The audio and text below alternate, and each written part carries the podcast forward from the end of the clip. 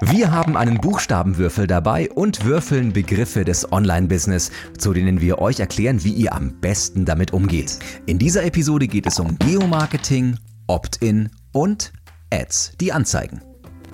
Goldmann und Pretorius, der Podcast für gutes Online-Business mit André Goldmann und mir, Michael Pretorius. Wir haben uns auf einer Tiroler Berghütte verschanzt und die Mikros aus dem Podcast-Studio mitgenommen. André Goldmann ist Website-Optimierer im Büro für gute Websites und ich, Michael Pretorius, bin Content-Berater und Creator für Inhalte auf digitalen Plattformen. Und an den Würfeln ist diesmal der André und er würfelt in die Kurve und er würfelt von links und er würfelt von rechts und jetzt leg los und es macht spannend und was würfelt er und er würfelt ein. Sachet. G. Geh wie Gustav oder geh wie. Puh, äh, jetzt sag bitte nicht geh wie Google. Nee, das wäre mir zu einfach. Jetzt fordere ich dich mal, weil ich jetzt einen Tee gleich hole. Jetzt erzählst du erstmal, was Geomarketing ist. Viel Spaß. Vielen Dank. Und dann verlässt er den Raum, um den Tee zu holen und macht hoffentlich frischen Ingwertee oder gibt es Pfefferminz? Oder wie war es mit dem Jagertee? Okay, also Geomarketing, okay. Ähm, wir haben ja die Regel gemacht, wenn mir nichts einfällt, muss ich einen Schnaps trinken. Aber Geomarketing versuche ich mal. Also es gibt Plattformen, ähm, bei denen man natürlich Standortvermarktung machen kann, wie zum Beispiel in der Hotellerie oder in der Branche für Tourismusdestinationen, Freizeitparks, äh, Restaurants, Theater und so weiter und so fort.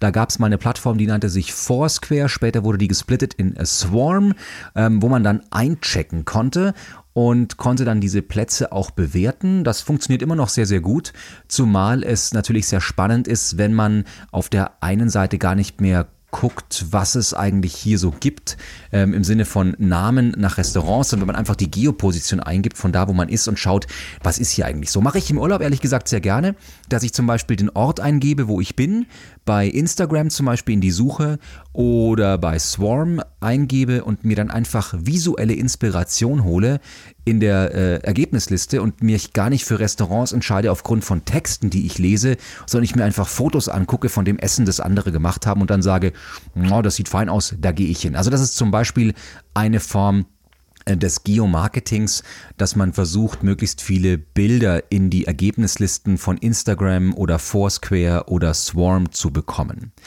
Eine andere Form des Geomarketings ähm, war mal eine Zeit lang, dass man so ähm, Geo-Goodies vergeben hat. Also ich erinnere mich an die Uhrzeiten von Swarm und Foursquare, das war sehr schön, wenn man in Berlin in der Espresso-Ambulanz war. Das ist am, der Espresso-Ambulanz ist eine kleine Kaffeebutze gewesen an der Oranienburger, am Oranienburger Tor, genau. Und wenn man da per Foursquare eingecheckt ist, hat man einen Espresso umsonst bekommen. Das habe ich mal angeboten im Büro dass man quasi Free Wi-Fi bekommt. Wenn man dir zum Geburtstag gratuliert. Nee, nee. wenn man äh, irgendwas war, der, auch zu Foursquare-Zeiten ist. Genau, also Foursquare war ein schönes, schönes Tool. Also ich fand das sehr, sehr schön. Das äh, ist heute eigentlich nicht mehr so richtig au vogue. Finde ich aber immer noch schön, dass man sagt, weil du hier bist, weil du dich hier eingecheckt hast, kriegst du was von mir und sehr, sehr spannend. Ich glaube aber auch nur in Deutschland nicht mehr wirklich. Ähm, in anderen Ländern ist das, glaube ich, noch deutlich mehr genutzt. Hm, würde ich jetzt so nicht unterschreiben. Ich bin ja auch ein bisschen unterwegs und ich sehe es, ich bin ein begeisterter Swarm-Nutzer unterwegs und check auch immer irgendwo ein. Äh, für mich ist das ein bisschen so Tagebuch führen. Wo war ich? Wo bin ich gewesen? Und erinnere mich dann gern auch nochmal, oh, wo warst du denn in Lissabon oder wo warst du denn in Madrid oder wo warst du denn da und da? Und ich markiere mir dann auch immer die Orte, wo es mir gefallen hat. Also ich mache das gerne und ich hinterlasse dann auch mal gerne einen Tipp und sage, Mensch, hier war das schön ähm, ich habe auch einen Tipp am Tegler Flughafen, so nach dem Motto, wenn dein Koffer kommt, nimm ihn bitte mit und der wird immer so hochgerankt. So, hey, das mhm. war der wertvollste Tipp am Tegler Flughafen. Also ich habe damit auch schon Spaß gehabt. Aber das ist auch immer bestimmt ziemlich gut, wenn man äh, äh so Profile von Nutzern ähm, erzeugen möchte, um zu wissen, wann sind die zu Hause. Ja, da habe ich auch mal mit einem Versicherungsvertreter diskutiert, dass er gesagt hat, Michael, wenn du an jeder Milchkanne eincheckst, dann müssen wir ja nicht mehr bezahlen, wenn bei dir zu Hause eingebrochen wird, wo ich gesagt habe, ja, finde ich einen interessanten Gedankengang. Erinnere dich bitte aber auch, dass ich äh, fast zehn Jahre lang im, als Nachrichtensprecher aktiv war und dabei auch Nachtschichten moderiert habe. Und da habe ich auch ungefähr 1,2 Millionen Hörer in der Durchschnittsstunde gesagt, dass ich gerade nicht zu Hause bin, weil die Nachrichten waren live. Das ist, ich finde diese Argumentationskette schwierig. Ja, aber bei einem Moderator ist es natürlich eine Sache, aber es sind ja jetzt nicht äh, alle Menschen Moderatoren. Und es ist nicht von jedem bekannt, dass du Nachtschichtler bist. Nö, aber ich würde schon sagen, dass die sozialen Netzwerke nochmal einen ähnlichen Charakter haben. Deswegen heißen sie auch Social Media, weil heute eben jeder Medienproduzent ist. Aber das ist eine Philosophie, da können wir jetzt drei Stunden drüber diskutieren. Bleiben wir beim Geomarketing. Was ich spannend finde, ist, wenn man sich zum Beispiel eigene Apps baut, in der man den Geo-Standort nochmal anders erleben kann. Ich bin ein großartiger Freund von der Disneyland-App. Mhm. Was ist denn da los? Das ist super. Du gehst in die App hinein und ähm, jetzt könnte man sagen, ja, die ist halt relativ banal, weil du einfach Ticket kaufen kannst darüber. Aber das ist eigentlich gar nicht der Spaß, sondern du hast diese, dieses Prinzip Fastpass und Fotopass. Das heißt, du fährst Achterbahn oder Kinderkarussell und willst nicht so lange anstehen, dann kannst du in der App nachsehen, an welcher Achterbahn man gerade wie lange anstehen muss und kannst dir dort auch online einen Fastpass holen, um zu sagen, ich möchte da ein bisschen weniger anstehen, ich reserviere mir schon mal so eine Schlange. Mhm. Finde ich super. Also dieses Thema Geofencing nennt man das auch, also dass du quasi über eine Geoposition ortbar bist und das auch gerade möchtest, um an diesem Ort eine besondere Funktion zu haben. Und das, das könnte man relativ simpel bauen. Also ich denke mir immer, wie toll wäre das, wenn die Gastronomen endlich auf die Idee kommen würden, ihre Gastro-Websites anders zu bauen. Wenn ich eine Website von einem Restaurant öffne und ich bin nicht auf der Geoposition, dann ist es für mich zum Beispiel relevant, Speisekarte anschauen und Tisch reservieren. Wenn ich aber die Restaurant-Website in einem Restaurant anschaue, dann ist es vielleicht für mich die Frage, kann man dort mit Karte zahlen? Kann ich vielleicht sogar über die App schon bezahlen? Kann ich vielleicht sogar für jemanden anderen mitbezahlen? Also das Thema Payment und Bestellung. Ja. Und da gibt es eine ganze Menge an Startups auch, die sagen, Mensch, du kannst direkt über die App bei uns bestellen, dann kommt der Kellner gar nicht mehr zum Tisch, sondern bringt dir gleich das Essen. Also da könnte man sehr viel Cooles machen beim Thema äh, Geomarketing. Auch das Thema, äh, ich meine, da wo wir jetzt hier gerade sind, äh, ich habe heute, glaube ich, vier Autos gezählt und äh, zwei Personen gesehen, außer uns? Uns. Wir sind ja. in der Einöde. Genau. Ähm, also das Thema, was ich jetzt anspreche, ist hier zumindest mal zumindest jetzt nicht spürbar, nämlich dieses Übertourismus-Thema. Mhm. Und äh, Tourismusbetriebe könnten zum Beispiel über ihre Website bei Menschen, die wissen wollen, Mensch, was kann ich denn eigentlich in der Region machen? anhand von Geopositionierung wissen, welche Bereiche gerade stark gefüllt sind mhm. und ihre Touristen bewusst in andere Regionen schicken, weil sie einfach andere Sachen empfehlen, was man sich jetzt anschauen kann, damit sich das alles ein bisschen lockert. Genau, oder zum Beispiel auch sagen, fahrt da jetzt nicht hin, weil da ist gerade Stau, also den Traffic in den Regionen besser steuern. Da kann man viele, viele schöne Sachen machen, das stimmt. Da habe ich Geomarketing. Äh, auch ein äh, schönes äh, Thema neulich, ich weiß nicht mehr in welcher Zeitung das war, gelesen. Ähm, da hat jemand, ähm, im, weiß ich nicht, ich glaube 100 äh, Android-Geräte mhm. in einem Bollerwagen äh, durch irgendeine Straße gezogen. Berlin und hat damit einen virtuellen Stau erzeugt. Richtig. Genau. Ist schon ein bisschen her und ist auch ähm, sehr fragwürdig um recherchiert worden, weil war so ein bisschen spooky die Meldung. Also war so okay. ein bisschen bogus, würde man im Neudeutsch sagen. Ja, also war nicht so ganz Aber ich, die, ich, ich meine, die, die, die Idee ist gut. Die, ja, zu sagen, gut. hey, 100 Wägelchen, 100 Boller, mit dem Bollerwägelchen, 100 Handys ziehen und einen Stau erzeugen, ist irgendwie lustig, ja. Ähm, Gut, Geomarketing, was haben wir noch? Ähm, ach, wunderschönes Beispiel. Ich hatte vor vielen Jahren hatte ich einen Workshop mit einer Kollegin aus dem Online-Marketing-Bereich, die eine Tourismusregion oben ähm, so in den äh, Nordseeinseln vermarktet und die hatte sich einen Gullideckel äh, produzieren lassen mit dem Hashtag der Region, hat gesagt, das ist der schönste Selfie-Spot. Oh. Wenn du dich auf diesen Gullideckel stellst, dann hast du einfach einen wunderschönen Blick auf den Hafen und alles Mögliche. Und sie hat auf diesen Gullideckel mit Eisen quasi den Hashtag drauf machen lassen, damit die Leute wussten, was sie quasi auf das Instagram-Bild für einen Hashtag reinschreiben. War das eventuell auf Sylt? Hm, geht so in die Richtung, ja. Genau. Und ähm, gibt, gibt also auch wie hier auch in Tirol, dieses Love Tirol, dass man dann Plakate dorthin macht, wo man, wo man schöne Selfies machen kann, ist mittlerweile sehr beliebt.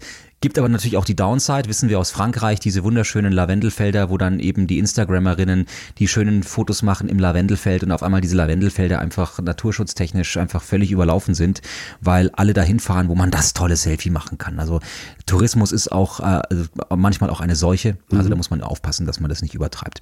Genau, aber an sich kann man Geomarketing auf solche Weisen sehr schön machen. Also um das mal zusammenzufassen, es gibt bereits Plattformen wie Foursquare und ähm, Swarm. Ich hätte noch was. Instagram mit der Geosuche Suche, mit der, mit der Bildersuche auf Geobasis.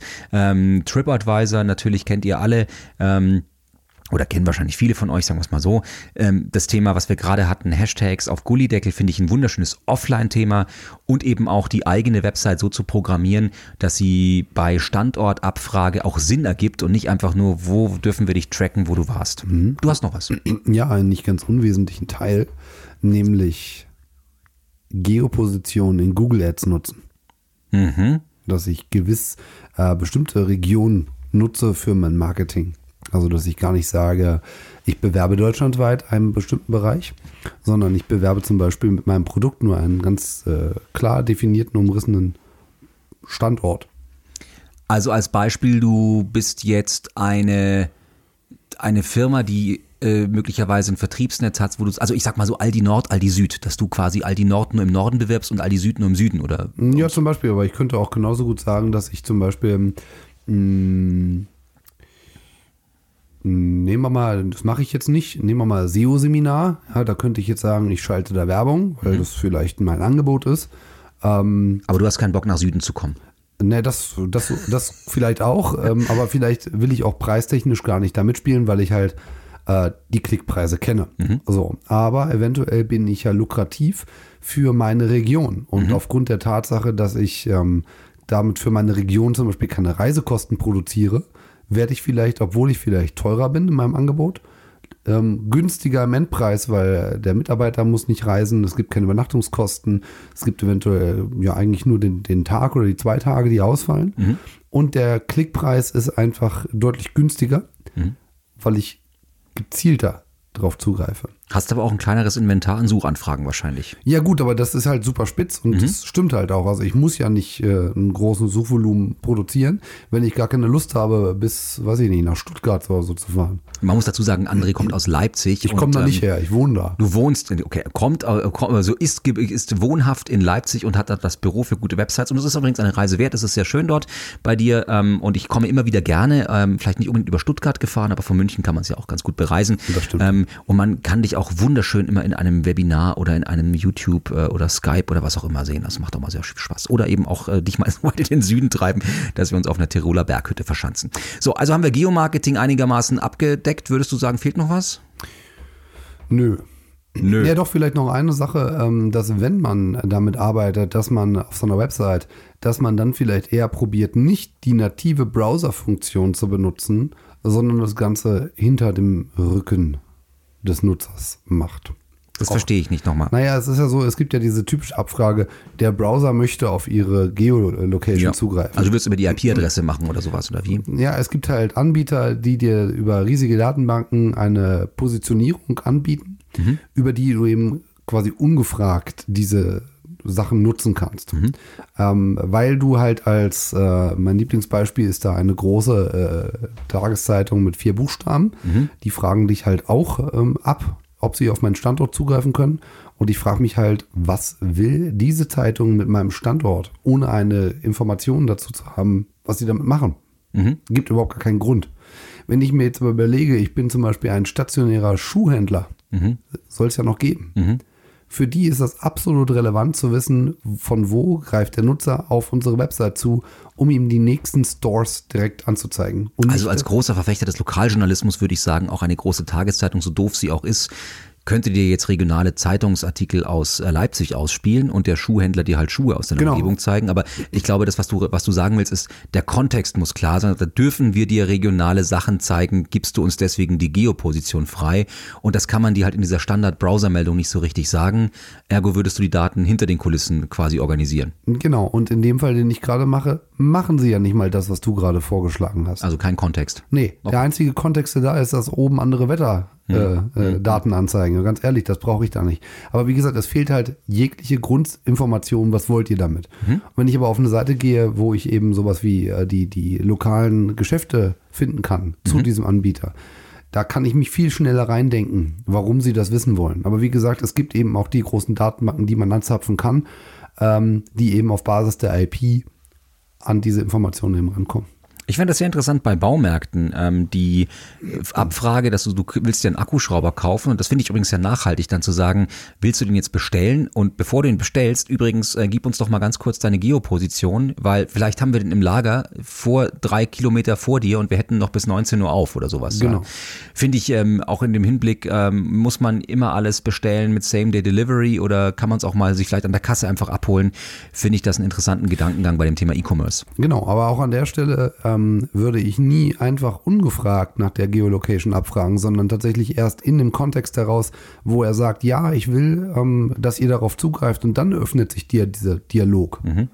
Und das ist eben das, was ich gerade gesagt habe. Es öffnet sich auf manchen Websites einfach dieses Fenster, wo ich überhaupt nicht weiß, was wollt ihr damit. Ich finde das immer so spannend bei der Hypo-Vereinsbank. Die Hypo-Vereinsbank fragt mich jedes Mal, wenn ich mein Online-Banking aufmache, ob sie meine Geoposition wissen will. Und ich denke mir so, warum? Warum wollt ihr meine Geoposition wissen? Und wenn sie es als Sicherheitsfeature machen, fände ich es problematisch. Wenn sie es als Marketing nutzen, frage ich mich, warum brauchen sie jetzt meine Geoposition, wenn ich wisse, wo ich meine Kontoauszüge hole? Also es ist so, was du gerade sagst, so völlig kontextlos einfach mal fragen, dürfen wir? Mhm. Na, das ist für mich kein Trust-Indikator. So, Genau. Jetzt wisst ihr es. Gut, Kontext ist alles. Kontext ist King. So, du würfelst jetzt nochmal, damit wir, wir sitzen, ich muss dazu sagen, wir sitzen heute ein bisschen weiter auseinander. Gestern saßen wir ein bisschen kuscheliger, aber jetzt, wo wir die Hütte einigermaßen warm bekommen haben, habe ich mich ans Fenster gesetzt und jetzt sitzen wir so an wie so einer langen Tafel, wie bei Dinner for One, nur sind wir zu zweit und andere sitzt auf der anderen Ecke und ich kann jetzt an den Würfelgöcher gar nicht ran. Also, würfel bitte was Anständiges. Ich habe die Macht. Das sind Würfel. Alia Jagda est. Komm, lass fallen. Keine Stimme. Haut immer so rum. Ich mag das. Oh mein Gott. OMG. O wie Opt-in. Opt-in. Oh, fieses Wort. Feine Sache. Gut, Opt, O wie, O wie, O wie, um Gottes Willen, jetzt musst du eine Rechtsberatung geben, weil bei Opt-in ist man ja schon fast in der Rechtsberatung, ähm, was so funktioniert und was nicht. Ähm, also Opt-in kann man, glaube ich, übersetzen mit eine Einverständniserklärung. Und dann gibt es so das sogenannte Double Opt-in, das ist quasi die doppelte Einverständniserklärung, wo man sagt, ja, ich war es, der dir die Einverständnis gegeben hat. Habe ich es richtig man- definiert? Ja, das kennt man ja vom Newsletter. Ja, wenn man es kennt. Ich kenne auch genügend auch, die das mit dem Double Opt-in nicht machen. Die glauben, wenn man auf der Website nach einer E-Mail-Adresse fragt, darf man die anschreiben, auch wenn die jeder andere eingeben könnte. Das wäre das einfache Opt-in, dass man sagt, gib mir deine E-Mail-Adresse, dann mache ich was damit und demjenigen aber nicht mehr eine E-Mail schickt, wo er das per Link bestätigen muss, dass er auch wirklich diese E-Mails will. Grund, warum man das manchmal vergisst, wenn man sagt, na ja, dann kriegt er halt diese E-Mail in den Spam-Folder, dann hat er es nicht bestätigt, also schicken wir ihm das lieber ohne Double Opt-in. Und dann haben manche nach der Datenschutzgrundverordnung gesagt so, nee, jetzt müssen wir das alles ändern. Pfiffkas, würde man sagen, hier in Tirol und in Bayern. Das stimmt nicht ganz, weil diese Geschichte gab es bereits 2008 mit dem Telemediengesetz, mit der Novellierung, dass also wer, ich sag mal so, wer sich 2008 einigermaßen sauber verhalten hat, hat mit der DSGVO gar nicht mehr so viel Stress bekommen. Nur, dass die DSGVO einiges verändert hat, nämlich die Strafe ist teurer geworden für die Dinge, die man bei dem Telemediengesetz schon falsch gemacht hat. Gut, aber äh, Opt-in, Opt-out, da hat sich in der Tat ja noch ein bisschen was verändert. Ähm, kannst du ein paar Beispiele geben, wann man ein Opt-in braucht? Ja, zum Beispiel, wenn man äh, Dienste wie Google Analytics äh, benutzen möchte.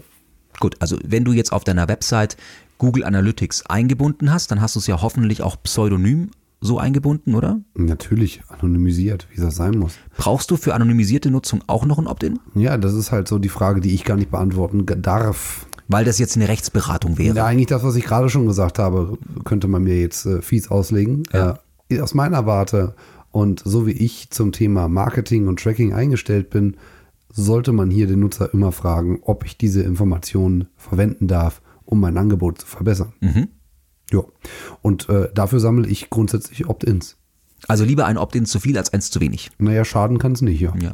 Jetzt gibt es ja noch ein paar andere Dienste, die man da so einbauen könnte. Wir hatten vorhin beim Mittagessen mal drüber gesprochen, heute auf der Hütte, das Thema Google Ads, äh, Google Fonts, dass du sagst, Mensch, tolle Schriftarten, die es da gibt, die hole ich mir nicht, ähm, also man hat ja früher das Problem gehabt, man konnte auf der Website Verdana, Arial und Times New Roman verwenden, also sprich alle Schriftarten, die auf dem Rechner installiert waren, also hat man sich auf den kleinsten gemeinsamen Nenner geeinigt und alles andere war ein Bild, äh, also für Google unsichtbar. Und jetzt gibt es ja so tolle Sachen wie Webfonts, dass man eben zum Beispiel von Adobe oder von Google äh, Schriftarten einbinden kann. Bedeutet aber auch, dass man diese äh, großen Anbieter ein bisschen mit äh, lässt, wer so auf der Website alles äh, dabei ist. Das heißt, ich brauche auch, wenn ich ein cooles Design haben will und es kommt von einem fremden Server, brauche ich ein Opt-in. Naja, das würde ich bei Fonts zum Beispiel mal nicht sagen. Ähm, Warum? Ja, ob man das braucht oder nicht, darf ich dir gar nicht beantworten. Aber Also ähm, von deiner Meinung nachher, also in deiner persönlichen Einschätzung Da, da geht's gar nicht, es geht gar nicht darum, ob ich jetzt eine Meinung habe, aber ähm, es ist halt so, dass letztendlich ja auch es Dienste gibt, wo man, äh, sage ich jetzt mal, auch Zugriff auf die Daten hat. Mhm. Und die hast du ja in dem Fall bei diesen Fonts nicht. Ach so, weil bei Google Analytics hast du quasi Analysedaten, Ich bei Fonts damit- kriegst du gar nichts. Ich kann, genau, ich kann halt damit irgendwas machen. Bei Mhm. Fonts habe ich halt überhaupt gar keinen Zugang zu irgendwelchen Informationen. Mhm. Ähm, ich habe äh, vor kurzem habe ich ähm, für uns beim Büro habe ich alles auf Helvetica Now umgestellt und äh, da um die da um die um die benutzen zu können auf der Website brauche ich halt eine äh, entsprechende Lizenz für das Web Mhm. und äh, diese Lizenz muss man aber quasi buchen auf äh, Page Impressions. Also jeder Seitenaufruf kostet mich quasi Geld. Das ist zwar relativ. Also lest bitte Andres Seite mit Bedacht, es Ja. kostet ihn Geld. Ja, aber äh, äh, so, äh, das, wir reden über, über 0,000 irgendwas Cent äh, pro Seitenaufruf. Ähm, aber, und jetzt kommen wir zu dem Problem an der Stelle, damit der Anbieter, der quasi mir diese Font lizenziert, weiß, wie viele Seitenaufrufe ich getätigt habe, läuft bei mir ein Tracking. Mhm. Nämlich ein Seitenaufruf-Tracking. Mhm. Auf diese Information habe ich keinen Zugriff. Das heißt, du musst mit diesem Anbieter quasi, um rechtlich sauber zu sein, hast du dir dann so Gedanken gemacht, ob du jetzt eine Auftragsdatenverarbeitungsvertragsgeschichte mit dem machst oder wie, wie, wie regelst du sowas? Ja, anders geht's ja gar nicht. Ja? Und äh, bei denen ist es halt so, dass die halt auch ganz offenlegen, was sie mit den Daten machen, wann sie die löschen. Ähm, und ähm, ich arbeite, was das Thema Datenschutzerklärung angeht, mit Avalex zusammen. Und äh, da kann man mal einige Anbieter vergleichen. Jetzt zum Beispiel Google Fonts, ist ja eine Art von dem. Äh, MyFonts ist zum Beispiel ein Online-Shop. Du hast dann so ein Ampelsystem, grün, gelb, rot und der sagt dann immer, der ist heiß, den bitte nicht und der ist grün, den darfst du verwenden. Ganz genau. Und da gibt es eben einige, ähm, die sind eben feuerrot. Da sollte man dann vielleicht die Finger von lassen oder zumindest mal ganz tief hinterfragen, warum sind die denn rot? Ähm, und dann gibt es eben auch einige, die sind eben grün. Allerdings nicht in diesem Fontbereich, muss man ganz offen sagen. Ähm, die nächste Frage, die man dann stellen muss, wenn man das Ganze erst als Opt-in für seine Website anbieten würde. Was glaubt ihr, wie eure Website aussehen würde? Naja, Times New Romans. Naja, Areal würde man dann Ja, wahrscheinlich Areal, erstmal nehmen. Und äh, nachdem man quasi Opt-in gemacht hat, springt die ganze Seite rum, weil jeder Schriftschnitt nämlich anders aussieht. Mhm. Das würde natürlich niemand machen. Und dafür ist das Ganze auch nicht ausgelegt. Also es gibt tatsächlich Dinge, die sind, äh, aber wie gesagt, keinerlei Beratung. Das ist so, wie ich es empfinde, so wie ich sehe, sind wohl in einer gewissen Form gestattet oder mal geduldet. Oder es ist gerade noch kein heißes Eisen, weil man sich um die ganzen anderen Themen erstmal noch kümmern muss, wie die eigentlich sauber ablaufen dürfen. In meinen Augen ist das ein Thema, was äh, noch nicht fertig diskutiert ist. Auf keinen Fall, zumal ja die Datenschutzgrundverordnung oder generell das ganze Thema äh, Privacy sehr unkompatibel mit den, mit den Strukturen des Internets ist. Also sprich das Vernetzen, also dass man eben bewusst Dinge von unterschiedlichen Servern lädt und damit Ja. eigentlich diese ganze Power aus diesem Internet überhaupt rausholt, ist ja das Schöne, dass man sagt, die Schriftarten von hier, die Bilder von da, den, äh, keine Ahnung, den CSS-Code von hier. Und da gibt es ja auch dann diese unheimlich graue Definition eines sogenannten berechtigten Interesse, was ja auch in der DSGVO definiert ist. Und jetzt kann man, auch ohne das als Rechtsberatung zu betreiben, natürlich darüber diskutieren, ob eine Firma, die wahnsinnig viel Design hat. Also wenn du zum Beispiel sagst, du hast einen Designer-Möbelhersteller, der seine gesamte Unternehmensphilosophie auf Design auslegt, dass der ein berechtigtes Interesse hat, eine schöne Schriftart zu laden. Wäre wär, wär ich jetzt Rechtsanwalt, was ich nicht bin, würde ich mir wahrscheinlich in der Argumentationshaltung leicht tun, zu sagen, das ist ja schön. Also hat er ein anderes Interesse als jemand, der sagt, du pass auf, also um meine Rechtstexte lesen zu können, um, um, um, die, um das Kleingedruckte von der Bank lesen zu können und Schriftpunkt 4 kleiner ging's nicht, haben wir uns eine Google-Font reingeladen, die noch kleiner sein kann, würde man sagen, mh, da kommst du wahrscheinlich nicht weit mit dem berechtigten Interesse. Also sehr, sehr spannend. Ihr merkt, wir, wir, wir tanzen da ein bisschen auf der Rasierklinge, weil es ist in der Tat ein rechtliches Thema, dieses Opt-in. Ähm, aber entscheidend ist dabei, dass es für euch wichtig ist, mit einem Technikus und einem ähm, äh, mit einem, mit, mit einem Advocatus zusammenzusitzen. Also zwei Menschen, der eine, der das Technische versteht, wann man wie was überhaupt abfragen kann, was geht technisch, und der andere, der da quasi in der Rechtsberatung dabei ist und sagt, also da wird's schwierig, da wird's schwierig, da wird's einfacher. Und so ein Ampelsystem von einem externen Anbieter ist natürlich erstmal nett, aber ihr müsst die Ampel quasi, was ist grün, was ist gelb, was ist rot für euch, für euren Geschäftszweck und für eure Website übersetzen. Genau. Und ähm, um vielleicht nochmal was zu der Schriftart zu kommen, ich habe mal einen Vortrag gehört ähm, von Peter Hense, auch ein Leipziger Rechtsanwalt. Ähm, und er hat Mhm. Äh, in seinem äh, Vortrag quasi auch gesagt, dass eine Schriftart kein berechtigtes Interesse ist. Weil ein Inhalt zu lesen ist vollkommen egal, wie der aussieht. Und da kann man auch auf eine Systemschriftart zurückgreifen, ohne dass irgendwelche Daten zu Google exemplarisch jetzt mal gesendet werden. Und äh, an der Stelle muss man halt schon sagen, hm, ja, ist was Wahres dran. Und eigentlich müsste man, wenn man da mit ein bisschen Menschenverstand rangeht, auch sagen, Google Fonts haben keine Daseinsberechtigung. Was könnte man denn Also jetzt, ich finde den, Einsatz, den Einwand wunderbar. Was könnte man denn tun, wenn man sagt, ich bin aber so dermaßen Design verliebt? Ich erinnere mich, ich bin ja, ich bin ja 78er Baujahr und als ich so 15, 16 war, gab es diese Techno-Zeitschriften. Da gab es eine Zeitschrift, die nannte sich äh, Front Page und die hatten damals eine Zigarettenfirma als Sponsor und die hatten das so dezent gemacht. Also die hatten da gar nicht gesagt, dass sie von Camel gesponsert wurden, sondern die hatten einfach die komplette Camel-Schrift genommen. Uh. Für das gesamte Magazin und das haben die durchgezogen. Und ich fand das damals designtechnisch äh, wahnsinnig spannend. Ja gut, aber Print ist ja eine Sache. Ja, ja, aber lass uns mal das, über das Beispiel setzen auf die Online-Welt. Also wenn du sagst, du, der André ist so designverliebt und der hat jetzt eine so schöne Website und möchte einfach eine ganz tolle Schriftart haben, könntest du dir von deiner Grafikerin oder von deinem Grafiker auch selber eine Font basteln lassen, die du auf deinem eigenen Server quasi speicherst und dann selber lädst? Würde das technisch gehen? Also, ich habe schon mal eine Font gebaut. Das kostet richtig Zeit. Ich bin halt auch so ein Stück weit mein eigener Grafiker. Komme mal daher. Ähm, das Problem bei Fonts, sich selber zu bauen, also man sieht das jetzt zum Beispiel, dass ähm, ähm, die New York Times, ähm, wen haben wir denn noch so im Angebot? Die Deutsche Bahn. Äh, äh, Deutsche Bahn, äh, Medium, mhm. Äh, die setzen alle auf eigene Fonts, mhm. was äh, größtenteils was mit Lizenzierung zu tun hat. Ähm, weil du halt für jeden Rechner, auf dem du eine Schrift installierst, eben auch eine Lizenzgebühr zahlen musst, plus die entsprechenden Impressions. Mhm. So, wenn du aber eine eigene Font hast, die du natürlich auch auf deinem eigenen Server benutzt, äh, installieren, also beziehungsweise nicht installieren, sondern ablegen kannst, damit mhm. sie mit jedem Seitenaufruf geladen wird, äh, zahlst du logischerweise keine Lizenzgebühren, weil es halt deutlich günstiger ist, einen Schriftdesigner äh, zu beauftragen, eine Schrift zu entwickeln, wenn du diese Größenordnung hast. Jetzt muss man aber auch sagen, wer ist so groß, um sich das leisten zu können? Weil das, was du gerade schon sagst, ist vollkommen richtig. Eine Schrift zu entwickeln ist ein Mammutprojekt was nicht mal ebenso wie ein Banner oder wie irgendwie ein, ein Hero-Shot oder sowas äh, äh, gelayoutet wird. Weil mhm. da sind ganz, ganz ähm, markante Dinge, die wichtig sind. Wenn ich jetzt so eine, wir haben jetzt gerade bei uns im Büro so diesen Prozess, äh, weswegen ich zum Beispiel auch auf die Helvetica Now umgestiegen bin. Wir hatten vorher eine ähm, lizenziert gehabt, ähm, HK Nova hieß die, und mit der konnte ich quasi auch frei arbeiten. Hatte ich eine Weblizenz, die nicht Page Impressions ähm, basiert abgerechnet wurde. Und die liegt, lag bei mir und liegt und lag bei mir auf dem Server. Mhm. Und ähm, da habe ich keinerlei externe Dienste für gebraucht, fürs Tracking etc. Das heißt, das konnte ich sauber einsetzen.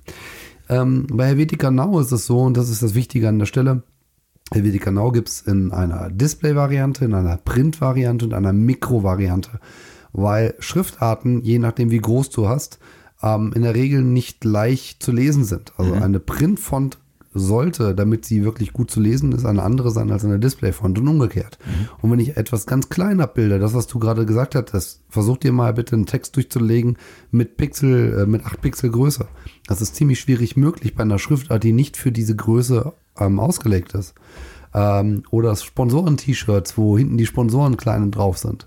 Oder irgendwelche Rechtstexte auf Bildern. Genau, kann man meistens gar nicht lesen. Ja. Und das liegt eben daran, dass die Schriftarten nicht für die Größe und für das Medium ähm, optimiert worden. Und der Helvetica ist eben genauso entwickelt worden.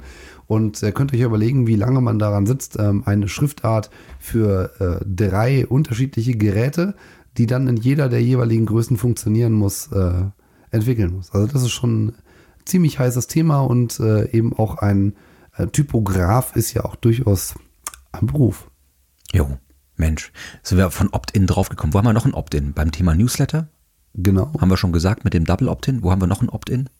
Ähm, Newsletter hatten wir, wir hatten die Cookie, äh, beziehungsweise Plugins in Anführungszeichen. Ich habe einen spannenden Case.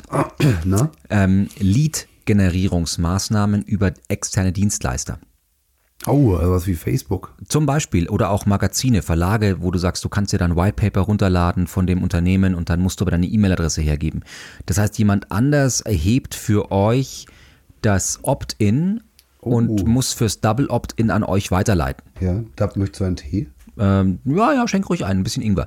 Ähm, bei Facebook ist es zum Beispiel so, dass die Leute, die bei Facebook auf eine Anzeige klicken, die eine sogenannte Facebook Lead Ad ist, können also die sehen irgendwas Nettes, ein Bildchen, ein Video und können dann sagen, Mensch, dafür möchte ich mich aber jetzt mal anmelden, registrieren sich quasi, zum Beispiel mit ihrem Namen oder mit ihrer E-Mail-Adresse oder sie füllen noch irgendwas aus, welche Schuhgröße sie haben, was man eben so will. Und diese Daten werden dann im Rahmen dieser Anzeigenkampagne bei Facebook in einer Excel-Tabelle gespeichert, die man sich runterladen kann. Das ist extrem gut, das funktioniert sehr performant, das muss man aber auch wollen, denn jetzt erhebt Facebook für einen Daten. Jetzt könnte man sagen, das ist ja gar nicht so schlimm, weil ganz ehrlich, Facebook hatte die Daten ja schon vorher, weil die Leute waren ja schon vorher bei Facebook. Richtig. Und deswegen braucht man an dieser Stelle auch kein Double Opt-in, weil die Menschen mit einem einfachen Opt-in ja schon drin sind, weil auch gar kein anderer als derjenige, der bei Facebook eingeloggt ist, überhaupt so ein Formular ausfüllen kann. Ist das richtig? Ja, also das ist genau der Punkt. Also die Argumentationskette, die da äh, greift, ist jemand, der bei Facebook eingeloggt ist. Du kannst ja das nur sehen, wenn du eingeloggt bist. Hat ja bereits mit seinem Nutzernamen, seinem Passwort sich eingeloggt. Ja. Und Facebook sagt in Nutzungsbedingungen, dass es eben personenbezogen ist und kein Gruppenkonto. Ja. Ne? Das heißt, diese E-Mail-Adresse ist verifiziert und wenn du jetzt dieses Formular damit ausfüllst, sagt Facebook, das war dieser Nutzer und du hast dann quasi dir in diesem Formular mit einem weiteren Opt-in quasi auch ein Double Opt-in geholt. Und wenn ich dann eine andere E-Mail-Adresse eintrage? Kannst du nicht, weil die schon hinterlegt ist. Also du kannst es dann so bauen, dass die schon ausgefüllt ist. Wenn du was völlig anderes reinschreibst, dann hast du wieder das Double Opt-in-Problem. Aber wenn du sagst, ich möchte erstmal dich registrieren, dann ist das so. Und so, jetzt hast du den nächsten Fall, nämlich, dass du diese Daten aber nur bedingt nutzen darfst. Das heißt, du hast ja jetzt ein, das heißt, du hast jetzt quasi Facebook gebeten, sich äh, Daten, also für dich Daten zu erheben und die lädst du jetzt herunter. Und deswegen musst du da eine sogenannte Datenrichtlinie hinterlegen. Das heißt, du musst in dem Fall den Anbieter, in dem Fall ist es jetzt Facebook, aber es gibt auch andere Social Media Angebote, die ähnliches machen, musst du Facebook von der Nutzung dieser Daten freisprechen. Das heißt, oder freistellen. Das heißt, du darfst die Daten halt dann nicht für Dinge nutzen, die du vorher nicht quasi kommuniziert hast. Also es ist äh, sehr, sehr spannend, es ist verhältnismäßig neu, ne, verhältnismäßig, ähm, aber natürlich auch ein heißes Eisen, weil da auch sehr viel drin ist an, an Nuancen, was steht in dieser Datenschutzrichtlinie drin für diese Freistellung von Daten. Die Frage, die du gerade hattest, ist das wirklich ein Double Opt-in? Was ist, wenn ich die Adresse ändere, wenn ich da zusätzliche Felder ausfülle? Muss man die dann nochmal bestätigen? Was ist, wenn der Nutzer das quasi, äh, wenn er in dem Account seiner Frau eingeloggt war und so weiter und so fort? Ähm, also deswegen auch da äh, gut lesen, aber wenn man das sauber macht, kommt man um das Double Opt-in da herum. Also André schaut mich gerade an wie ein großes Fragezeichen. Müsst ihr, könnt ihr jetzt nicht sehen, aber ich, wir sehen uns jetzt hier gegenüber und André guckt mich an wie ein Auto. Nee, aber ich, ich, ich äh, denke ja, was solche ähm, Mechaniken angeht, manchmal ein bisschen dreckig. Und du nicht, denkst, um Gottes Willen. Ja, nicht um das zu machen, sondern äh, um, um mir zu überlegen, was da für Schindluder mit getrieben werden können. Ähm, wenn ich jetzt sowas habe und ich kriege so eine Excel-Liste, mhm. Oder anders ausgedrückt, wenn ich jetzt zum Beispiel so ein, so ein, so ein Lead, äh, wie nennt sich die? Lead-Gen-Ad. Ja, wenn ich so ein Ad schalte, gibt es dann eine direkte Verknüpfung mal exemplarisch direkt zu Mailchimp? Das wäre eben genau diese Nutzungsrichtlinie, die du quasi dir abholen müsstest, dass du sagst, ich nutze diese Daten und willst du dich für meinen Newsletter anmelden und dann gibst du diese Daten gleich an den anderen weiter. Ja. In dem Fall bist du aber jetzt verantwortlich. Ja, genau, aber ich muss ja quasi, wenn derjenige, der sich dort einträgt, exemplarisch, ähm, weiß der ja noch, obwohl ich ich kann es ja da reinschreiben, das passt für In mich. Die Datenrichtlinie, genau. Genau. Ähm, aber ich muss ja nachweisen, das ist ja eine Frage an dich, wie so eine Excel-Liste aussieht, wann derjenige den Doppel-Opt gesetzt hat. Also in dem Fall, wann, zu welchem Zeitpunkt, mit welchem Timestamp er sich dafür entschieden hat. Weil diese Information muss ich ja im Mailchimp belegen können, dass wenn es mal zu einer Prüfung kommt, ich ja. genau sagen kann, worüber ich wann was generiert habe. Genau, also Telemediengesetz 2008, es muss fest definiert sein, wann wurde für was, für welches Medium ein Double Opt-in gegeben. Das ist richtig. Ähm, ich kann es dir jetzt ehrlich gesagt nicht konkret beantworten, ähm, macht aber nichts, weil ich jetzt auch kein Mailchimp-Experte bin. Fakt ist aber, dass es verschiedene Anbieter gibt, die an, das, an die Plattform Facebook auch herankommen wollen, die solche Systeme anbieten. Und es gibt mittlerweile E-Mail-Marketing-Tools und äh, Digital-Marketing-Suiten, die sich eben direkt die Schnittstelle für dieses äh, Lead-Gen-Formular holen, ja. um das eben direkt abzubilden, dass du quasi gar nicht mehr die Plattform verlassen sollst. Ob wir das jetzt datenschutztechnisch noch besser finden oder eher schlechter, steht auf einem ganz anderen Blatt. Ähm, aber das, was du gerade beschrieben hast, ist ja eine, eine große Herausforderung, denn wie dokumentiere ich dieses, wer hat wann, wem welche Daten gegeben? Genau. Äh, Zapier zum Beispiel steht bei mir ganz häufig so ein riesiges Fragezeichen. Äh, Zapier kennst du? Naja. ähm, die ja am Ende so ein, so ein Stück weit immer der, ich sage immer, der Übersetzer sind zwischen den unterschiedlichen APIs. Aber meistens ist es so, dass du halt ein, ein Tool benutzt. Sekunde, API muss ich erklären, damit äh, alle hören. Application Programming Interface, also Aha. die, äh, ja, ja, schon. Also wichtig heißt quasi Datenschnittstelle von, von einer Plattform in die andere. Genau. Und wenn ich jetzt zum Beispiel ein Tool benutze, was äh, sich nicht äh, versteht mit der Facebook API, dann brauche ich halt ein Tool, was quasi dazwischen sitzt und die Kommunikation zwischen den beiden Tools gewährleistet. Ein Datendolmetscher. Genau. Und äh, so ein bisschen wie so, so eine Art Röhrensystem, durch das die Daten durchlaufen. Mhm. Ja, das eine dockt beim anderen an, wo der andere eigentlich gar keinen passenden Anschluss für hat. Ich habe gerade Kino im Kopf, ich sag's dir. Ja, Apollo 11, ja, ja, äh, 13, ja, ja alles. mit dem runden Filter ins Eckige. Aber jetzt musst du mir wieder sagen, wo du hin willst. Also, ja. ähm, wenn ich jetzt diese Daten nehme über dieses äh, Lead-Ad und die Daten da eintrage und dann laufen die durch Zapier durch zu einem anderen System, deckt das auch den Opt-in ab. Also weil dann sind ja die Daten, das ist ein bisschen wie so ein Tag-Manager, äh, durch ein System durchgelaufen. ja. Weißt du, wo ich drauf hinaus Genau, möchte? ja, ja, ich weiß, worauf du hinaus willst. Also auch da, wie gesagt, ich kein Rechtsanwalt. Ja. Ähm, technisch gesehen ist es so, jemand, der bei Facebook registriert ist, hat die Facebook-Nutzungsbedingungen akzeptiert. Okay. Und hat bei Facebook einen Double Opt-in abgeschlossen. Das heißt, er ist in einem sicheren Ökosystem, was diese Daten angeht. Die liegen Ja. aber bei Facebook. Wenn jetzt jemand, wenn dieser Mensch, der eingeloggt ist, ja, es klingt ein In einem, in bizarr. einem sicheren Ökosystem. Ja, ich sag mal, in einem gesicherten, also von Facebook aus gesichert. Also nicht für uns sicher, sondern Facebook hat die Daten. Ja. Ob die jetzt wirklich, also ja, okay, also nach der ganzen Datenschutzgeschichte kann man darüber diskutieren, ja, und nach den Datenskandalen, aber vertraglich Ja. sind die erstmal so geklärt, dass Facebook hat hier Daten. Ja. So, wenn ich jetzt also ein Lead-Formular mache und Facebook diesem Nutzer eine Möglichkeit gibt, etwas auszufüllen, dann ist klar, dass dieser Nutzer dieses Formular ausgefüllt hat und nicht wer anders. Das kann Facebook technisch sicherstellen. Wenn du jetzt dieses Lead-Formular ausfüllst, dann kann diese, diese, diese Ergänzung, was du mit diesen Daten machst, denn diese Brücke bauen. Okay. Das ist also genau der Punkt, dass du sagst, okay, ich werde jetzt diese Information in dieses Rohr gießen. Alles klar. Das heißt, du kannst in dem Fall definieren, wie deine Auftragsdatenverarbeitung aussieht und kannst in dem Fall jetzt auch theoretisch die Anbieter nennen. Alles klar. Ob das juristisch tragend ist hier in der EU oder nicht, Das steht auf einem ganz klären. anderen Blatt, aber man könnte es hier in dieses Feld reinschreiben. Alles klar. Das ist ja das Problem bei der DSGVO, dass wir viele Sachen vergessen haben oder juristisch vergessen wurden zu definieren und dafür haben wir jetzt immer noch ein Feld. Also da müssen wir halt noch ein Häkchen setzen. Ja? Das ist so ein bisschen der, der, der, die Krux dabei. Aber wenn ich das äh, so, so nach, also so, so wäre das äh, vom, vom Idealprozess so, dass du in diese Richtlinie eben das alles reinschreibst, deine Auftragsdaten, Verarbeiter und in welches Röhrchen du dann was reinschiebst und wer von wem nach wo was verschiebt, ist ja genau der Punkt, dass du diese Sachen übergeben kannst an Ja. andere, dass du das nicht alles technisch bauen musst. Klar. Ähm, trotzdem sehr, sehr spannend. Und wie sind wir darauf gekommen? Ach ja, Opt-in. Opt-in. Genau, das war der Punkt. Könnt ihr noch? Oder sollen wir noch eine würfeln? Nee, ich glaube, wir machen die zwei Begriffe. Ich glaube, sonst wären wir zu lang, diese Folge, oder? Oder sollen wir noch einen schnellen? Kommt noch ein schneller Würfel. Noch ein schneller. Noch, noch ein schneller Würfel. Einer geht noch. Und komm. A.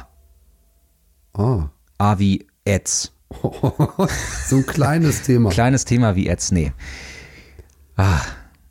Na komm, mach mal. Na gut. Mach mal, komm. Ads, also Anzeigen. Ich gebe, gebe gleich mal an dich die äh, Suchmaschinenanzeigen. SEA, Search Engine Ads. Mhm. Kleines Thema. Ganz kleines Thema, wo ich absolut kein Experte für bin. Äh, wo auch ich. Sagt er immer. Ja, naja, rudimentär weiß ich schon, was da Sache ist, aber ich bin halt kein Fachmann. Ähm, da äh, gibt es ja äh, noch Agenturen für, die nichts anderes tun. Äh, ich denke, die werden sich in den nächsten Jahren auch mal ein neues Geschäftsmodell, zumindest mal ein etwas anderes suchen müssen. Warum?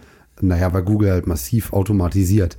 Und das, äh, sage ich mal, kein, also ich würde sagen, das ist ein offenes Geheimnis, äh, dass Google diesen Weg auch noch viel, viel straffer gehen wird. Und die, äh, das hört man ja heute nicht selten, die Kunden, die wirklich Geld ausgeben bei Google Ads, werden direkt von Google auch angerufen. Um, Also. Um dann quasi über jemanden da äh, direkt bei Google betreut zu werden. Also ich sehe da äh, eine interessante Bewegung, die da in diesem Bereich kommen wird. Ähm, ich bin tatsächlich sehr gut beraten bei dem Thema. Ich habe einen guten Partner dafür, ähm, der mir da unter die Arme hilft. Und äh, ich finde, das sollte man auch sich holen, wenn man nicht wirklich äh, täglich mit Google Ads exemplarisch oder auch Facebook Ads ähm, hantiert. weil es einfach ein sehr komplexer Themenbereich ist, wo man sehr, sehr schnell sehr viel Geld lassen kann. Also dann äh, brechen wir dafür jetzt keine Lanze, aber es gibt ähm, in der Tat, du hast gerade Facebook und Google genannt. Es gibt die Ads ja auch noch die Anzeigenformate bei Twitter, es gibt die Anzeigenformate bei LinkedIn, genau. es gibt auch sogenannte Native Ads oder Advertorials, also Anzeigen, die eher redaktionell aussehen, redaktionellen Charakter haben in Magazinangeboten. Und ähm, was sich damit verändert hat, das war jetzt schon ein paar Jahre her, aber natürlich massiv heute professionell ist, ist, dass es sich dabei um sogenannte Selbstbewirtschaftungssysteme handelt. Das heißt, man hat nicht mehr einen Anzeigenvertreter äh, oder Makler am Telefon oder in einer Filiale bei früher einer Zeitung, wo man sagt, ich würde hier gerne mal eine Anzeige schalten, sondern man loggt sich auf einer Plattform ein und das sieht auf den ersten Blick alles extrem simpel an aus. Man mhm. kann bei Facebook einfach auf Boost Post oder jetzt äh, Posting hervorheben drücken oder möchtest du deinen Tweet hervorheben oder möchtest du, dass dein LinkedIn-Beitrag mehr Leute sehen oder so weiter und so fort, ja? Oder möchtest du, dass dein YouTube-Video mehr Leute sehen und dann bist du schon drin in dieser Anzeigenplattform, die mit der, in, in der Tat so ein bisschen funktioniert funktioniert wie diese Quengeltheke beim Edeka. Das heißt, kurz vor der Kasse gibt es gibt's nochmal den Schokoriegel und der ist schnell eingekauft. Wenn du aber die Schokoriegel ein bisschen günstiger willst und mit mehr Auswahl, dann musst du eben ins Regal weiter hintergreifen. Und genauso ist es bei diesen Anzeigensystemen auch, dass sie einfach sehr, sehr komplex werden können. Und mit der Komplexität steigt aber auch das Potenzial nach einer besseren Performance, nach vielleicht auch besseren Anzeigenpreisen. Also welche Zielgruppe bekomme ich für welches Geld und welche Performance bekomme ich für welche Zielgruppe. Richtig. Und da wird es dann einfach sehr komplex. Und ähm, ich glaube, dass diese Plattform, ist meine persönliche Meinung, sehr viel Geld damit verdienen, dass sie quasi Testbudgets haben von, ich gebe mal 50 Euro aus und prippe das mal aus.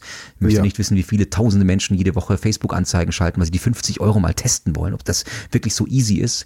Und wir wissen aber ganz genau, dass unter 3.000, 4.000 Euro Budget, Testing rein, ist gar nicht so viel möglich an, an, an richtiger Performance. Das andere ist eigentlich Geld verbrennen. Ne? Aber das ist wie der Boost-Button. Äh, der Boost-Button. Bei, bei Facebook-Posts. Genau, der Boost-Button bei Facebook-Post heißt herzlichen Glückwunsch, du warst in der Lage, Geld aus dem Fenster zu werfen. Ich sage immer, das ist so ein bisschen wie das Feuerzeug unterm Geldschein. Ja, ja. Aber ihr, ihr, hört da schon ein bisschen Meinung raus. Also das Thema Ads ist in der Tat ähm, etwas komplexer. Aber wir können es mal ein bisschen sortieren, ähm, damit ihr euch in den Bereich äh, reinfuchst. Also wir haben das Thema Google Suchmaschinenoptimierung würde bedeuten, ihr versucht organisch äh, auf der 1 zu ranken. Also wenn Menschen nach eurem Namen suchen oder nach eurem gewissen Produkt, dann seid ihr mit viel Aufwand ganz, ganz vorne. Und dieser Aufwand kostet euch Stunden und Monate und Tage und auch sehr viel Geld und interne Prozesse. Oder ihr sagt, hm, das habe ich nicht die Zeit, dann versucht ihr es mit einer Ad, dann geht ihr in den Google Anzeigenmanager und sagt, ich möchte, dass man bei Blumentopf uns auf der 1 findet. Und dann müsst ihr halt die Kohle ausgeben. Und wenn andere auch den Blumentopf kaufen, in Anführungszeichen, dann wird diese Anzeige halt etwas teurer. Ich zum Beispiel, das mag man kaum glauben, habe bei nicht wenigen meiner Produkte komplett auf SEO verzichtet weil das SEA einfach unterm Strich günstiger ist. Es ist weil du wenig für mich, obwohl ich ja eigentlich äh, nur interne Ressourcen verbrauchen muss, ja. äh, sei es jetzt meine Kollegin, die Inhalte produziert, äh, mit dem wir ranken, oder sei es meine Fähigkeit als SEO. Ähm, aber selbst diese Prozesse, bis die greifen, vergeht einfach eine ganze Weile. Genau. Und äh, ich kann viel, viel günstiger, in, in Anführungszeichen, Traffic generieren, der mir direkt Umsätze bringt, wenn ich Anzeigen schalte. Und äh, das ist natürlich von Thema zu Thema unterschiedlich. Und natürlich zahle ich auch bei einigen meiner Produkte eben auch durchaus 5, 6 Euro pro Klick. Mhm. Aber es kommt hinten auch bei raus rum.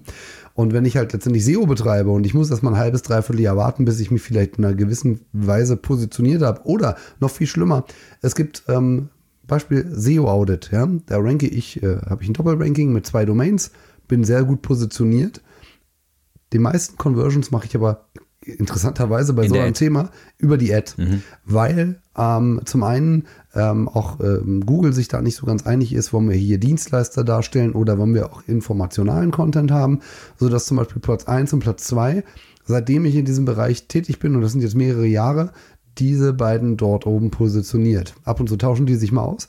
Ähm, aber Dienstleister sind in der Regel auf Seite 1 eher im mittleren Teil bis unten gelistet. Okay. Und ähm, wenn ich da das aber schwer. genau, das heißt, ich komme da bei manchen Sachen gar nicht weiter nach oben und muss Anzeigen schalten. Und ähm, hinzu kommt auch noch, und das finde ich sehr, sehr wichtig bei der Sache, wenn ich so einen Begriff habe, wo ich SEO betreiben möchte, ähm, oftmals wird dieser Fehler gerade gemacht, ähm, dass man sich in, in Keywording äh, oder in einer Keyword-Recherche hinsetzt und sagt, oh, ich will zu dem und dem Begriff gefunden werden.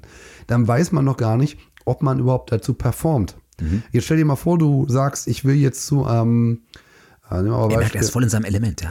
äh, du willst zu äh. Videoproduktion ranken, ja, weil du sagst, das, das ist mein Thema, da will ich das Willen, darstellen, ja, exemplarisch. Ja. Ähm, und äh, dann arbeitest du ein Dreivierteljahr daran mit Inhalten, mit SEO, mit Linkaufbau und allem drum und dran und stellst dann fest, nachdem du mehrere tausend Euro quasi verblasen hast, ich mache damit gar keine Conversions. ja, ja, klar. Dann man kann mit den, mit, den, ärgern. mit den Suchmaschinenanzeigen kann man das schneller testen. Du kannst prototypen. Und Ja. das ist eben eine Sache, die ich immer empfehle. Testet eure Keywords, zu denen ihr ranken wollt. Erstmal mit Ads. Mhm. Das kostet euch zwar erstmal Geld, aber hintenrum spart ihr, weil ihr wisst, wie sie performen. Und ihr könnt dann sukzessive in die SEO investieren und da Gas geben. Aber ihr verdient schon mal Geld damit, weil ihr eben direkt Traffic bekommt Ja. aus dem Segment. Und dann gibt es Bereiche, nach denen wird einfach nicht gesucht. Ja. Das heißt, da sind wir nicht im SEO äh, oder im SEA-Bereich, also im Search Engine Ads-Bereich, sondern da sind wir dann im Display Ads-Bereich oder im Social Ads-Bereich. Das heißt, Menschen stolpern über eure Inhalte. Das können zum Beispiel äh, sogenannte Vorschaltvideos bei YouTube sein, also Pre-Rolls oder es können Discovery Ads sein bei YouTube, die erscheinen dann so an der Seite. Das können aber auch Werbebanner sein äh, in Magazinangeboten. Oder das können hervorgehobene Beiträge bei Facebook, Twitter, Instagram oder LinkedIn sein. Das heißt, hier hat man dann in der Regel Themen, nach denen man gar nicht sucht, äh, wo man eher sich positionieren möchte mit einem Thema, mit einer Botschaft, wo man die Leute am Scrollen abhalten muss, wo man sagt, jetzt bleib doch mal kurz stehen, jetzt gibt's mal von mir eine Information. Und ähm, da muss man sich immer Gedanken machen, mit was man dann reingeht. Es gibt nämlich, wenn man diesen Conversion-Trichter nimmt, also dieses Bedürfnismodell, dann jemand, der etwas sucht, hat ein sehr hohes Bedürfnis, sein Problem zu lösen oder zum Ergebnis zu kommen. Das heißt, die Konversionsdichte oder die Konversion, das Konversionspotenzial ist deutlich größer als jemand, der zum Beispiel bei YouTube eine Pre-Roll-Ad guckt oder bei Facebook über ein Posting stolpert oder in einem Magazin einen Werbebanner sieht, weil der hat dieses Bedürfnis gerade nicht. Das heißt, in dem einen müssen wir ihn quasi eher inspirieren und bei dem anderen müssen wir ihm eher die Lösung des, des Problems geben. Und das ist, wenn das quasi dieselbe Abteilung macht und die nicht genau weiß, was für ein Bedürfnis wollen wir haben, dann kann man da sehr viel Geld verbrennen, indem man zum Beispiel Suchthemen eher als, als Display plant oder sowas in der Richtung. Also ich werde mich halt nicht für einen Gartenschlauch entscheiden, bloß weil ich ein Display-Ad sehe. Nicht? Nee, aber wenn ich einen Gartenschlauch suche und mir wird einer vorgeschlagen, der grün ist und zu mir passt, dann kaufe ich ihn vielleicht. Aber ich kaufe jetzt eben nicht ungestützt einfach einen Gartenschlauch. Das heißt, ähm, das ist ein, vielleicht ein bisschen doofes Beispiel, aber das trifft es ganz gut, dass wir eben eher Inspirationen und Bedürfnisse wecken sollten, wenn es um Display geht, oder eher Bedürfnisse befriedigen sollten, wenn es um, um SEA geht. Und das äh, bezeichnet man manchmal auch als Push- und Pull-Marketing. Also das Push-Marketing ist die Information in your face. Schau mal, das könntest du eventuell brauchen. Oder das ist doch auch mal spannend. Während das äh, Pull-Marketing ist das, wo du quasi Leute zu dir ziehst, weil sie eine Information von dir wollten. Habe ich das jetzt, ähm, würdest du das so unterschreiben, André? Dafür stehe ich mit meinem Namen. Wunderbar. Da machen wir jetzt einen Deckel drauf, weil jetzt haben wir echt die Schallgrenze überschritten. Bis zum nächsten Mal. Bis dahin, macht's gut.